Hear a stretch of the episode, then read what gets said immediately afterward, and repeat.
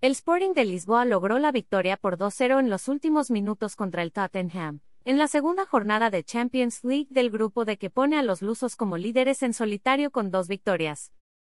El portugués Joao Paulo Díaz Fernández Paulinho logró rematar un saque de esquina lanzado por el español Pedro Porro, 90, para adelantar al conjunto luso y el brasileño Arthur Gómez, luego de una gran acción individual, noqueó completamente a los Spurs, 90 más 3.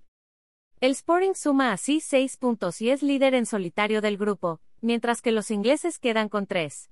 También puedes leer, ¿quién cantará el himno de México en la pelea del Canelo? Marsella y Eintracht Frankfurt, que perdieron sus partidos de la primera jornada, se enfrentarán más tarde en el velódromo sabiendo que una derrota puede poner en serias dificultades al equipo perdedor. Los Spurs contaron con el dominio siendo la más clara un gol anulado del brasileño Richarlison por fuera de juego, 43, y un disparo de su compatriota Emerson Royal, despejado por Antonio Adán. Al filo del descanso el Sporting avisó a pesar de ser dominado, y contó con una gran ocasión por parte del canterano del Tottenham Marcus Edwards, pero el francés Hugo Lloris detuvo la gran acción individual del inglés, 45 más 2. En los últimos minutos, el equipo portugués lanzó un nuevo aviso con un disparo de porro despejado por Lloris, 90.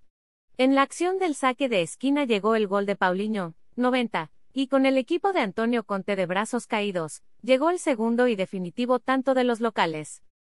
La ley de derechos de autor prohíbe estrictamente copiar completa o parcialmente los materiales de Excelsior sin haber obtenido previamente permiso por escrito, y sin incluir el link al texto original.